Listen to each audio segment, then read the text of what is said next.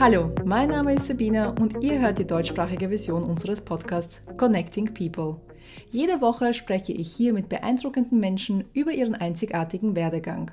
Unser Ziel ist es, eine Plattform zu schaffen, auf der Menschen ihre persönlichen Geschichten teilen, andere inspirieren und auch dazu anregen, außerhalb ihrer Komfortzone zu denken. Mein heutiger Gast ist Crystal Clear.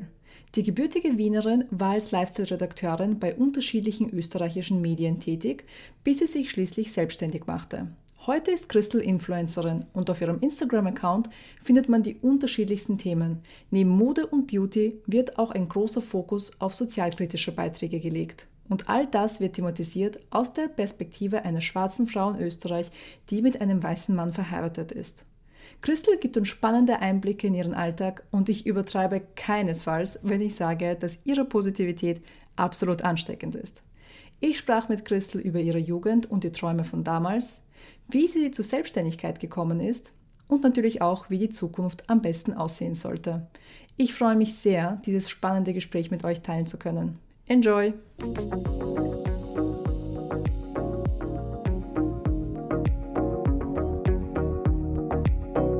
Hallo Christel und herzlich willkommen. Schön, dass du da bist. Hallo, danke, dass ich da sein darf, unter Anführungszeichen. Ja, ja, das, das, das sagst du schon ganz richtig. Ich äh, glaube, das wird schon so mein Signature-Satz werden. Äh, und mit da meine ich in deiner Wohnung, deinem Schlafzimmer, de, deiner Küche. wo, wo bist du denn im Moment? Ich bin gerade zu Hause in meinem Wohnzimmer, habe meinen Mann verscheucht. Für ihn ist unser Wohnzimmer unser, sein Homeoffice. Ach, das ist super. Ich habe das Schlafzimmer bekommen. Also wir sind ja ah. schon seit, äh, ich sitze in London im Moment und wir sind seit zwei Monaten äh, in Lockdown und bei uns geht es ja auch eher langsam in, zum neuen Normal sozusagen. Es ja. ist eher nicht so zügig. Da ist, glaube ich, in Österreich geht das ein bisschen schneller im Moment und äh, in Deutschland, überall sonst geht es ein bisschen schneller als bei uns. äh, ja, ich sitze sitz in meinem Schlafzimmer, also können wir von Schlafzimmer zu Wohnzimmer, ähm, freue ich mich sehr auf unser Gespräch. Herrlich. Normalerweise geht es in unserem Podcast darum, ähm, den Werdegang äh, irgendwie ein bisschen zu analysieren, zu hören, wie äh, du dazu gekommen bist, den Job zu wählen, den du heute machst. Mhm. Und normalerweise starte ich auch gleich mit der ersten Frage zur Jugend. Aber da wir eben in dieser ganz speziellen Situation sind, ist immer die Wahl, reden wir darüber oder reden wir nicht darüber. Ich beschließe darüber zu reden und frage dich als erste Frage, wie geht es dir in dieser Situation und äh, wie gehst du mit dieser Situation um? Grundsätzlich geht es mir gut. Ich meine, man muss schon sagen, vor sie, acht Wochen hat die ganze Geschichte ein bisschen anders ausgeschaut. Ähm, wie es geheißen hat, okay, wir sperren, sperren Österreich zu, fand ich es mhm. nichts scary und zwar nicht nur auf persönlicher, auf persönlichen Bezug, sondern auch was beruflich, also ich bin selbstständig und das ja. heißt, wir machen Österreich zu, macht man quasi auch meinen Job zu. Und mhm. ähm, das war schon, es war schon sehr beängstigend. Aber nach zweimal drüber schlafen sieht man dann ein, okay, es geht erstens allen so oder den meisten von uns so. Ähm, mhm. Und vor allem ist, bin ich ein, noch ein, ein, ein sehr sehr leichter Fall. Da gibt es da gibt's Menschen, die bangen tatsächlich um ihre Existenz. Ähm, mhm. Und ich konnte es ja sowieso nicht ändern. Also da haben wir das Beste draus gemacht, also habe ich das Beste draus gemacht. Wenn ich wir sage, mhm. immer von meinem Mann, es ist passiert. Ähm, wir sind jetzt hocken einfach schon seit acht Wochen aufeinander, da wird man, glaube ich, ein Wir, all of a sudden. und, und von daher haben wir das Beste draus gemacht. Und bei uns ist in Österreich seit quasi einer Woche fast oder seit ein paar Tagen der Lockdown so gut wie aufgehoben. Es gibt nur noch wenige, wenige Elemente, die noch nicht offen sind und ähm, von daher genießen wir den Frühling so gut es geht ähm, oder so sehr es uns Covid-19 erlaubt. Mhm, das ist schön zu hören. Und äh, du hast schon erwähnt, du bist selbstständig mhm. äh, und es ist definitiv, äh, ich bin auch selbstständig und es ist keine leichte Zeit für Selbstständige. Ja. Äh, kannst du vielleicht irgendwie so einen Tipp mit uns teilen, was dir geholfen hat in den letzten acht Wochen? Ähm, ich habe einfach beschlossen, so weiter, also ich bin äh, als Influencerin war es für mich jetzt irgendwie nicht so schwer, mich an die Situation anzupassen, weil natürlich sind sehr viele, ähm, sehr viele, viele Jobs weggebrochen, aber dadurch, dass ich sowieso immer etwas von meinem Alltag gezeigt habe auf meinen Kanälen, habe ich das halt einfach weitergemacht und es war halt wie, mhm. eine, wie eine Special Edition, weil wir halt einfach mhm. 24-7 aufeinander gehockt sind und zu Hause waren. Aber so ging es ja mhm. in Wahrheit 80 Prozent der Menschen.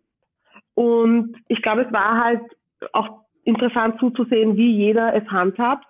Und ja, wir haben einfach weitergemacht und, und haben so viel weitergemacht, wie es ginge. Was ich allerdings schon ähm, gemacht habe, ist darauf zu achten, dass ich mich jetzt nirgends reinsteige oder einfach ein bisschen chillen, so viel, so gut es ja. geht.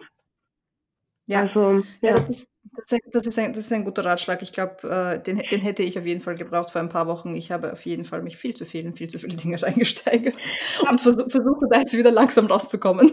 Oh ja, warst, warst du ähm, eher produktiv unterwegs und hast dir gedacht, ich muss die Zeit nutzen und das und das und das und das zu machen? Äh, ja, weil ich habe leider oft diese Panikreaktion, dass wenn äh, Dinge außerhalb von meiner Kontrolle liegen und ich sie nicht mhm. kontrollieren kann, möchte ich sie umso mehr kontrollieren. Und dann mhm. suche ich mir andere Sachen, auf die ich dann das Ganze projizieren kann. Und ähm, ich, ich habe ja ein Unternehmen, ein Modeunternehmen, das heißt, ich habe auch Mitarbeiter und äh, dann ist diese Verantwortung auch extrem belastend gewesen plötzlich, dass ich das mhm. Gefühl hatte, wenn ich jetzt nicht für uns alle produktiv bin, äh, dann geht gar nichts mehr weiter. Und ich war dann auch gleich relativ am Anfang des Lockdowns gleich krank, oh. weil ich einfach beschlossen habe, 24 Stunden, davon kann ich irgendwie 20 arbeiten. Also absolut, ja. absolut nicht klug das Ganze eingeteilt, weil damals, okay, wir wussten noch nicht, aber das ist ja das Ganze ist ja ein Marathon, es ist ja kein Sprint. Ja. Ja. ja. Vor allem, da, also ich meine, das ist halt schon was anderes, wenn man einfach Mitarbeiter hat, ja und, mhm, das, und mhm. das Gefühl hat, die kann ich jetzt einfach nicht hängen lassen. Das spricht in Wahrheit ja. nur für dich. Ja? Ob es jetzt die richtige Art und Weise ist, für dich selber psychisch und physisch Vollgas zu geben, ist halt wieder was anderes. Aber jeder geht halt mit so einer unpackbaren Stresssituation, die ja so niemand von uns jemals erlebt hat, anders um. Ja, das stimmt, das stimmt. Mhm. Danke, das ist sehr lieb, dass du, dass, dass, dass du mich äh, so, dass du mir Mut gibst, dass nicht alles verloren ist. Vielen Dank dafür.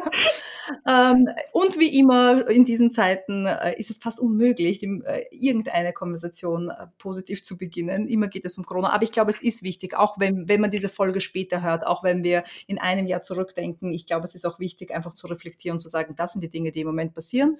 Und deshalb reden wir auch ein bisschen drüber. Ja. Vielen Dank, dass du äh, diesen Teil geteilt hast mit uns.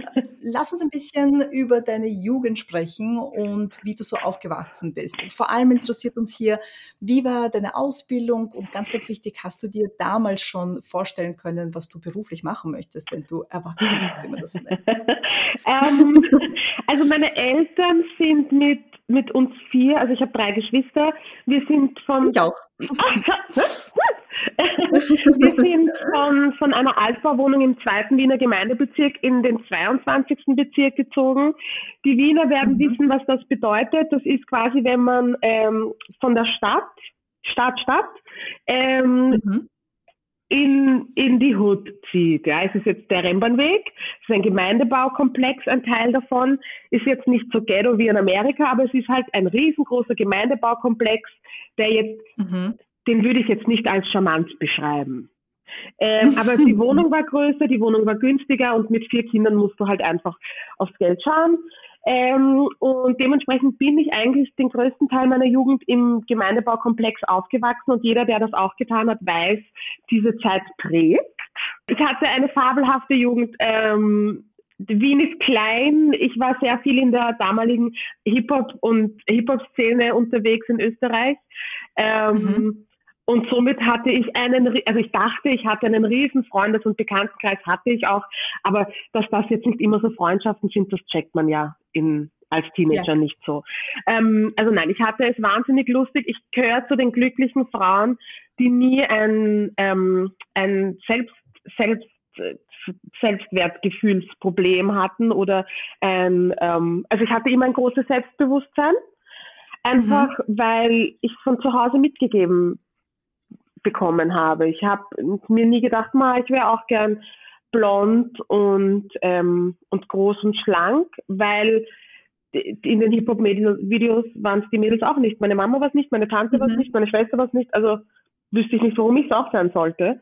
Das ähm, mhm. hat mir bis ans Ende also bis jetzt ähm, sehr in die Karten gespielt. Das, das, freut mich wahnsinnig zu hören. Das ist doch eher selten. Aber du hast einen wichtigen Punkt erwähnt. Du hast erwähnt, dass du Menschen in deinem Leben hattest, zu denen du raufgeschaut hast oder ja. die, die dich inspiriert haben. Das heißt, eine gewisse Repräsentation ist doch immer auch notwendig und wichtig, ja. ähm, um sich wohlzufühlen oder sich auch orientieren zu können. Und wie war das so mit der Berufswahl damals? Äh, haben die Erwachsenen in deinem Leben versucht, dich zu navigieren oder warst du da eher ein Free Spirit, äh, der einfach alles ausprobieren wollte zuerst? Also ich wollte alles ausprobieren. Ich äh, bin ja nach wie vor sehr neugierig, aber der Traum aller nigerianischen Eltern ist es immer noch, dass ihre Kinder äh, Ärzte, ähm, Anwälte mhm. oder irgendwas Wirtschaftliches machen. Und ich habe tatsächlich Just studiert, aber habe relativ schnell festgestellt, boah, das ist nichts für mich. Also das muss man wollen. Ich wollte es nicht genug und, ähm, und habe dann beschlossen, Publizistik zu studieren. Und meiner Mutter war dann mhm. relativ schnell wurscht, was ich studiere, solange ich studiere. Und ja. wenn ich ehrlich bin, bin ich mir nicht sicher, ob sie weiß, dass ich eigentlich so kurz vor der letzten oder vorletzten Prüfung einfach abgebrochen habe. Eigentlich, eigentlich würde ich gern was mit Medien machen. Ich kann ganz gut schreiben und ganz lustig schreiben. Ähm, ich, schaue, wenn ich könnte, könnte ich 24 Stunden, sieben Tage die Woche fernschauen. Mir wird nicht fad. Ähm, mhm. Ich habe einfach ein kleines Medienzuchtproblem und warum nicht es beruflich ausleben? Und habe mich so randomly bei ein paar Magazinen beworben und ähm, habe dann beim Flair Magazin, einem österreichischen Medienmagazin, tatsächlich meinen ersten Job als Assistentin der Modechefin bekommen und habe dann mhm. immer wieder die ein oder andere Seite geschrieben und irgendwann habe ich dann auch einfach ähm, Shootings produziert und ähm, und journalistische Arbeit gemacht. Und mhm. da dann immer wieder andere Magazine bin ich zu anderen Magazinen gegangen, habe bei anderen Magazinen gearbeitet. Wie fandest du, war so der Support und die Unterstützung bei diesen ersten Jobs? Weil wir wissen alle, die Kreativbranche ist keine einfache mhm. und da einzusteigen und sich zurechtzufinden und vor allem, du hast erwähnt, du hast in vielen Jobs äh, kleiner begonnen und dann äh, aufgestiegen mhm. innerhalb des Unternehmens. Wie fandest du das und was waren für dich so die ausschlaggebenden Momente, wo du das Gefühl hattest, richtig Unterstützung zu bekommen? Also ich glaube, ich war schon sehr pushy. Ich, hab, ich bin so jemand, der relativ schnell, wenn ich merke, ich kann etwas gut oder halbwegs mhm. gut, dann baue ich das auf. Ja, und dann mache ich halt auch die extra Arbeit oder frage, ob ich irgendwem was abnehmen kann. Das klingt jetzt total Klischee, aber so habe ich es halt immer gemacht. Also ich habe immer versucht, Vollgas zu geben und, mhm. und mehr zu machen und aber dem Ganzen meinen eigenen mein, so ein bisschen meinen eigenen Touch zu verleihen, weil ich sehe als schwarze Person oft Sachen ein bisschen anders, als viele mhm. andere Leute es wahrnehmen. Und ich glaube, das hat mir sehr, sehr geholfen im Laufe meiner Karriere.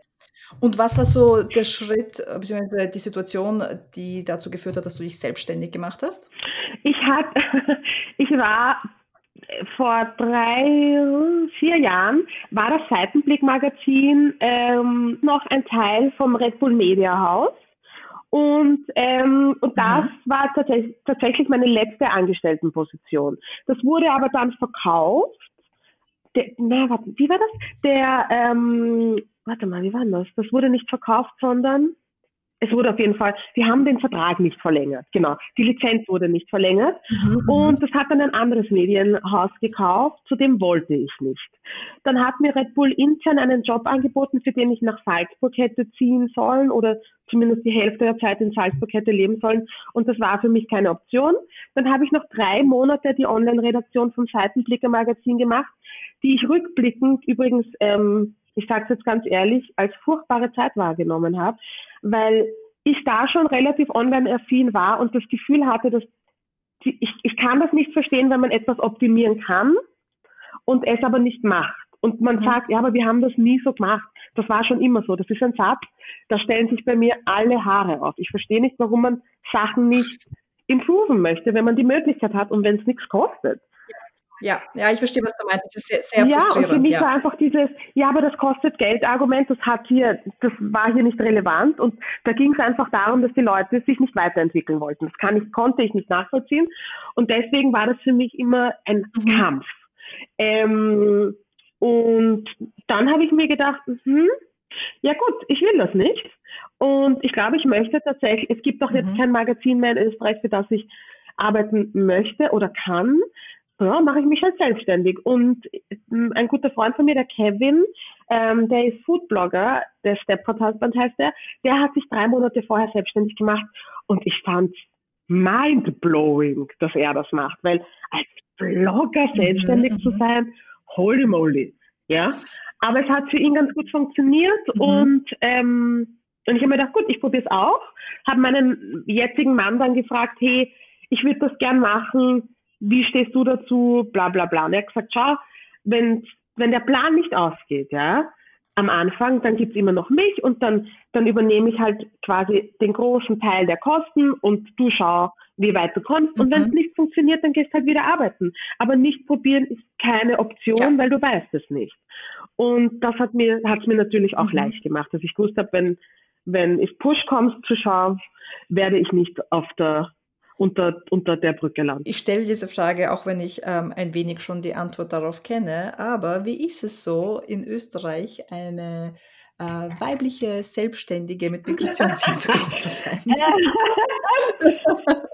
oh, was soll ich sagen? Ähm, es, es ist, schau, ich habe eine, eine, eine Monopolstellung in Österreich. Ich bin mir tatsächlich dieser Monopolstellung bewusst und kann damit umgehen. Ich bin nicht mhm. auf den. Mund gefallen, ich bin in Wien geboren und im 22. Bezirk groß geworden. Das heißt, wenn mir jemand blöd kommt, kann ich ihm blöder kommen. Weißt du, was ich meine? Also ich kann ganz gut mhm. damit umgehen. Wenn du aber jetzt jemand bist, der nicht so wie ich sehr outgoing ist, ähm, und sehr schlagfertig und keine Angst davor hat, jemandem zu sagen, hey, das geht so einfach nicht oder das finde ich nicht in Ordnung, dann stelle ich mir das schon sehr hart vor. Mhm. Natürlich muss ich mir vieles erkämpfen, natürlich muss ich vielen Leuten erklären, hey, das kannst du nicht sagen, hey, das kannst du nicht machen, nein, ich möchte nicht eine Quotenschwarze sein, hm, sorry, ich möchte diese Kooperation nicht mhm. machen, weil die führen kein Make-up in meiner Hautfarbe, aber ich kann es sagen. Und das nimmt mir, glaube ich, viel mhm. Druck und viel Frust ab. Ja, ich glaube, ja, ich, ja. Ich, ich, weiß, was du meinst. Und das aber sagen und die Menschen darauf hinweisen, ist, glaube ich, mhm. wahnsinnig mhm. wichtig. Also ich glaube auch tatsächlich, dass ich für viele ähm, ein bisschen die Angry Black Woman ähm, bin, weil ich oft sage, mhm. hey, na, ist nicht richtig oder nein, das ist ein Blödsinn. Und ich verlange ja auch von niemandem, dass er absolut politisch korrekt ist. Ich bin es hundertprozentig auch nicht, ja.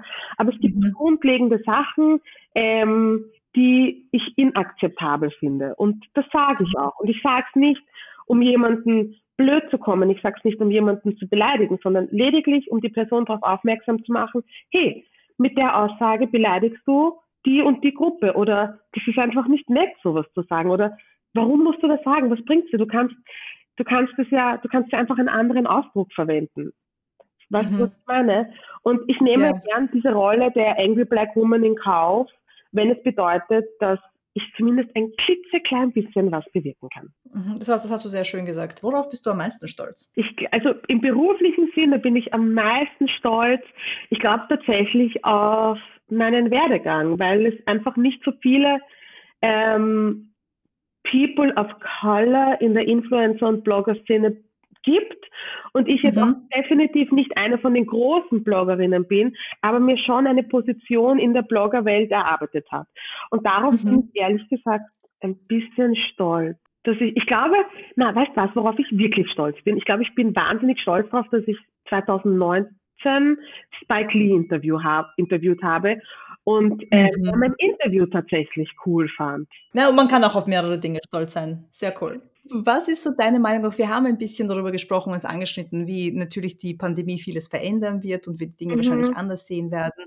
Wenn wir jetzt so ein bisschen in die Zukunft blicken, was glaubst du, wird äh, der Skill of the Future sein? Oder worauf sollten wir alle achten, was die sogenannte Fähigkeit der Zukunft äh, sein wird? Ich glaube grundsätzlich, dass das Thema der Work-Life-Balance bei vielen Menschen erst jetzt zum Thema geworden ist oder mhm. ähm, größer wird. Ich glaube, dass viele Menschen jetzt gelernt haben, wie viel sie wirklich, also ihrem Unternehmen, in dem sie arbeiten, wert sind, wie viel ja. sie sich eigentlich noch gefallen lassen wollen würden von dem Unternehmen, weil ich das Gefühl hatte, wir sind so eine Generation, die so hardcore reinkackelt hat, weil wir das von unserer Familie gelernt haben. Mhm.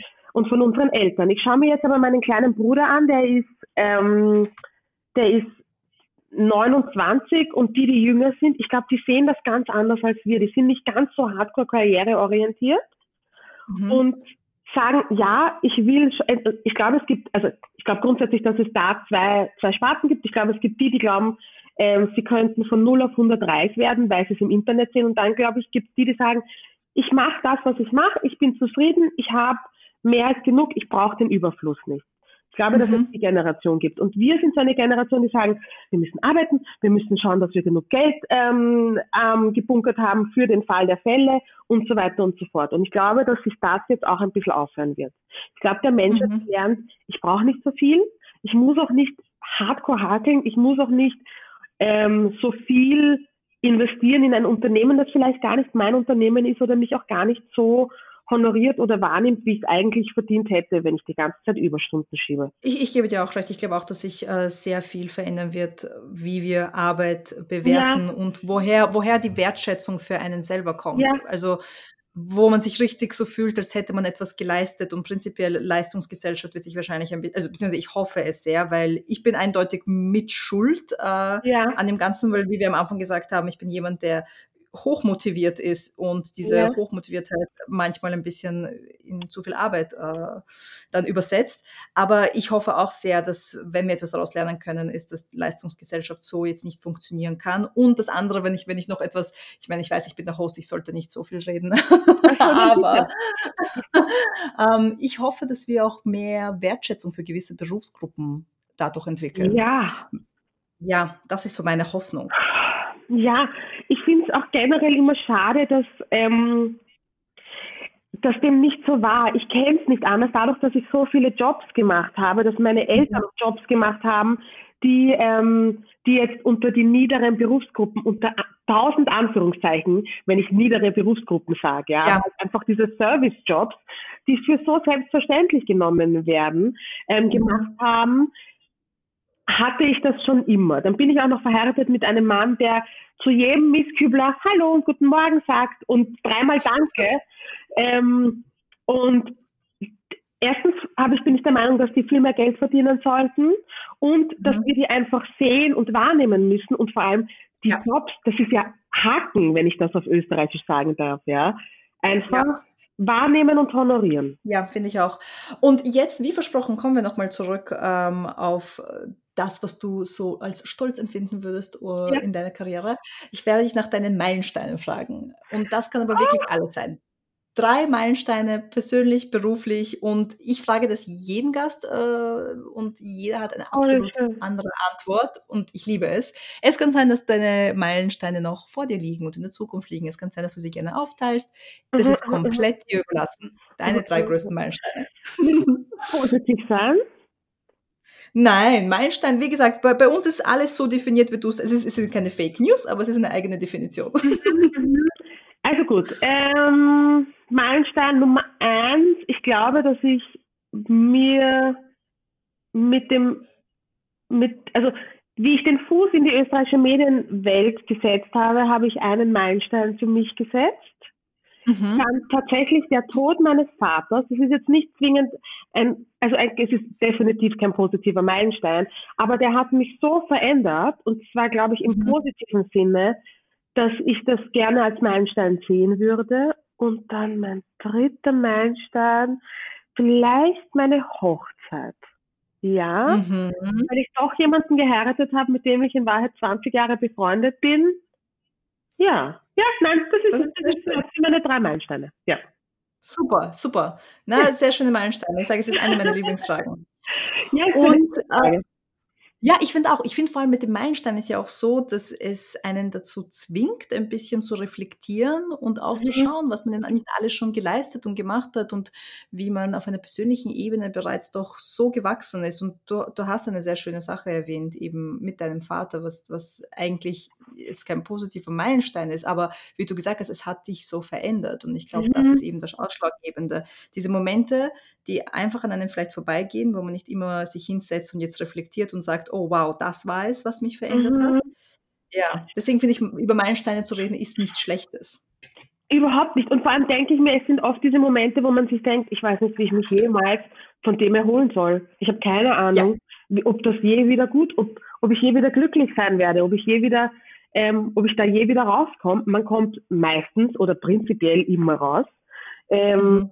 Und es wird einen, es prägt einem öfter positiv, als man glaubt oder als man wahrnimmt. Glaube ich zumindest. Mhm. Wir haben viel über deine Jugend gesprochen, wie du aufgewachsen bist. Deswegen ähm, beende ich auch ganz gerne mit einer Frage zur Jugend. Äh, wenn du zurückgehen könntest in der Zeit und einem jüngeren Ich einen einzigen Ratschlag geben könntest? Nummer eins, ähm, deine Mutter hat einfach recht. es, es wird vielleicht noch 20 Jahre brauchen, aber dann wirst du dir denken, ah, okay, she's not crazy, she's not mean, sie hat einfach recht. Mhm. Ähm, äh, Mascara ist essentiell, Mascara und Concealer sind essentiell und ähm, wear those heels as long as you can, weil wenn du älter wirst, hast du einfach keinen Bock mehr drauf. Yes. Das sind, glaube ich, so die drei Sachen, die ich meinem jüngeren Ich sagen würde. Fantastisch. Mein, mein jüngeres Ich hat auch, hat auch mitgehört. Was sagst du deinem jüngeren Ich? Oh, ich sage meinem jüngeren Ich immer wieder dasselbe. Ich glaube, ich nehme mich selber in den Arm und sage, es wird alles wieder oh. gut werden. Weil ich glaube, ich habe einfach so viele Selbstzweifel gehabt und so viele, also ich, als ich 15 war, ich, ich habe mit meinen Schwestern einen sehr großen Altersunterschied. Also jetzt, jetzt, wir waren zu zweit. Ihr alle, ihr vier Mädels? Sind vier Mädels und äh, oh. für lange Zeit gab es nur mich und meine Schwester Camilla. Also wir waren zu zweit, wir sind viereinhalb Jahre okay. auseinander. Und dann, als ich 15 war, okay. haben meine Eltern Zwillinge bekommen. Und dann waren wir, dann waren wir auf einmal, das heißt, meine Schwestern sind jetzt 15. äh, die Jüngsten. Und, wow. ja, ist, und ich glaube, deswegen gehe ich auch immer so zurück zu diesem Alter, weil ich einfach so verwirrt war mit einerseits Verantwortung, das ist kulturell natürlich auch bedingt. Bei uns ist natürlich auch mhm. so, dass wenn du mhm. die Älteste bist, hast du die absolute Verantwortung, die fast gleichgestellt ist mit der mhm. Verantwortung für alle jüngeren Geschwister. Mhm. Ganz, ganz schlimm, finde ich übrigens. Ja, ganz, ganz schlimm. Ganz schwierig, ganz, ganz, ganz schwierig. Und es mhm. ist etwas, was man ja einerseits liebt und genießt, weil ich liebe meine Schwestern, aber zeitgleich ist es einfach eine große, große Last die man nicht, das ist, mhm. ist ein Job, ein, ein 24-7-Job, den man nie, ähm, von dem man nie Urlaub haben kann. Also ich finde ja, wenn ich mir so meine Schwester anschaue und meine Freundinnen, die auch viele von denen große Schwestern sind, das ist eine Rolle, die dich für dein Leben lang, ich will jetzt nicht sagen traumatisiert, aber prägt. Oh ja. Und das nicht immer im positiven Sinne. Ich gebe dir recht, es ist so oft, dass äh, ich mich für Dinge verantwortlich fühle, die mich überhaupt nichts angehen. Also manchmal mhm. sehe ich etwas im Fernsehen ja. und denke mir, oh, wie kann ich Teil davon werden und helfen? Und dann erinnere ich mich ja. daran, dass ich nicht überall äh, das Feuer löschen muss. Aber natürlich ist das irgendwie. Teil meiner Persönlichkeit geworden, weil ich es eben 90 Prozent meines Lebens nicht anders kannte. Ja, also mein, 15, mein 15-jähriges Ich würde ich einfach in den Arm nehmen und sagen, ähm, ich habe die Zukunft gesehen, es sieht ziemlich super aus dort. You're fine. Chill. ganz, ganz genau, ganz genau. Und, und ja, lass, lass es raus. Heul ein bisschen, aber sei, sei, ja. sei, sei weniger wütend. Das wird schon. Ah, ja, schön. Christel, ich danke schön. dir viel, vielmals für das Gespräch. Ähm, es war fantastisch. Danke für alle Dinge, die du mit uns geteilt hast. Und ähm, ja, ich freue mich sehr, es mit allen unseren Zuhörern und Zuhörerinnen zu teilen. Ja, vielen Dank, dass ich Teil des, des deines Podcasts sein durfte. Das war sehr sehr lustig und sehr nett und ein kleiner Walk down Memory Lane und es waren ähm, mal andere Fragen. Es war very refreshing. Dankeschön. Vielen Dank. Vielen Dank fürs Zuhören. Das war die zweite Folge der deutschsprachigen Ausgabe von Connecting People. Mehr Infos über unsere Gäste befinden sich in den Show Notes oder auch auf unserer Webseite sabina.com. Das ist S-A-B-I-N-N-A www.connectingpeople.com. Du kannst uns natürlich auch auf Instagram finden und zwar unter Connecting People Podcast. Connecting People ist ein wöchentlicher Podcast und neue Folgen kommen jeden Freitag. Lust auf noch mehr spannende Gäste? Schau doch mal bei den englischsprachigen Folgen vorbei. Diese findest du auch auf Spotify, Apple Podcasts oder direkt auf unserer Webseite. Ach, und wenn du schon da bist, gib uns gerne eine Bewertung und lass uns doch wissen, wie es dir gefallen hat. Wir hören uns nächste Woche.